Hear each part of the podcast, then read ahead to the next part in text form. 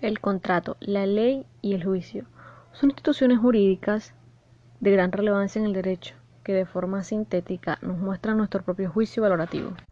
En esto entra el contrato. El contrato es una herramienta del derecho en la cual se busca un acuerdo de voluntades que establece derechos y obligaciones entre cada parte. Es decir, que el contrato es considerado como una institución que tiene reengambre económica, que está segura y ligada a la persona en cierto lugar determinado. En la ley, este pretende mostrarnos de forma evolutiva cómo el derecho nace del actuar diario de las personas y de sus costumbres.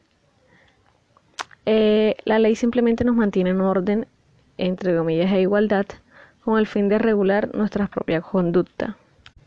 Y por último está el juicio. En esta, como bien sabemos, están los jueces, que son los encargados de aplicar las leyes.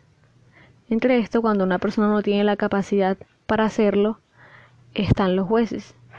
Es decir, cada persona debe tener el conocimiento genérico y la capacidad para poder regular esta conducta y actuar dentro de la legalidad.